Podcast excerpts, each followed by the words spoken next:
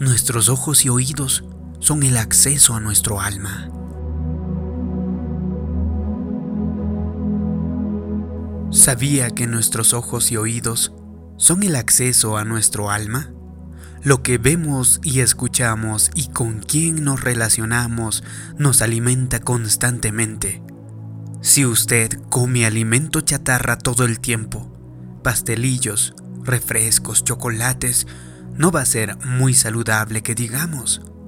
Del mismo modo, si usted ve cosas que son malsanas, escucha cosas que lo hacen caer y se asocia con personas que son negativas y chismean, usted está alimentando a su hombre interior con comida chatarra. Usted no puede ser fuerte en el Señor y llegar a ser todo lo que Dios lo ha creado para hacer con una dieta como sea. Usted es lo que come. Hoy, más que nunca, tenemos la oportunidad de alimentarnos de las cosas equivocadas. Hay más de 500 canales de televisión. Tenemos miles de canales de YouTube. Los teléfonos inteligentes, las revistas, las redes sociales, la publicidad en Internet, la publicidad en el exterior. A cada vuelta que damos hay información que está tratando de influenciarnos. No todo está mal y no hay nada de malo con entretenerse, pero tiene que mantenerse en guardia. Proverbios 15:14 dice, el necio se alimenta de basura. Así que no llene su mente y su espíritu con basura. Si usted introduce basura, va a sacar basura.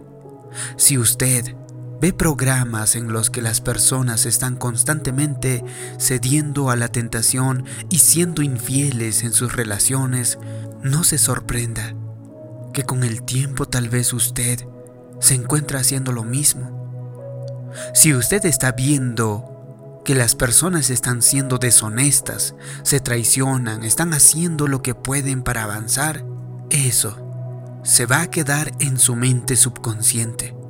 Poco a poco lo está sensibilizando y volviéndose más y más aceptable para usted. Su valor de choque se va desgastando. En poco tiempo usted podrá pensar, oye, no es la gran cosa, todos lo están haciendo usted se va a convertir en lo que come.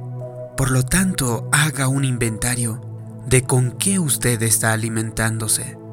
¿Qué es lo que está viendo? ¿Qué está escuchando? ¿Qué tipo de valores está retratando? ¿Es sano? ¿Lo está inspirando a mejorar o lo está edificando? Si no es así, haga los cambios necesarios. No se alimente de basura. En la escritura Salmo 1.1 dice que no nos sentemos inactivos en el camino del malo. Si usted quiere ser bendecido, no puede sentarse pasivamente mientras la gente chismea, dice chistes subidos de tono o murmuran y se quejan.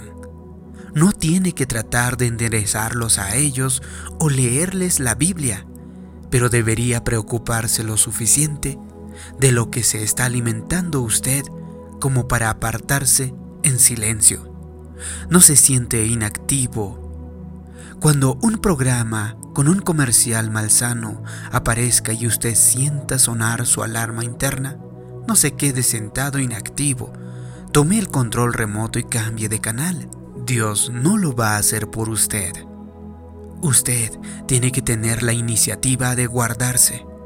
Probablemente todos sus amigos van a ver una película y usted no tiene un buen sentimiento al respecto. Y una alarma está sonando en su espíritu. No solamente siga la corriente y piense. Quizás se molesten. Probablemente no entiendan. Es posible que piensen que soy anticuado y se burlen de mí. Usted necesita preguntarse a sí mismo, ¿voy a agradar a la gente o a Dios? ¿Voy a picotear por allí con las gallinas? ¿O voy a remontarme como un águila? No se siente inactivo. En varias ocasiones en la escritura somos comparados con el águila. Las águilas son las aves más majestuosas de todos y las que se remontan más alto. Así es como nos ve Dios. Él nos creó a su imagen y semejanza y puso semillas de grandeza en nuestro interior. Las águilas solamente se alimentan de comida fresca, viva, mientras los sopilotes, los buitres y los cuervos se alimentan de cualquier cosa, incluyendo animales muertos. El águila obtiene su fuerza de una dieta saludable.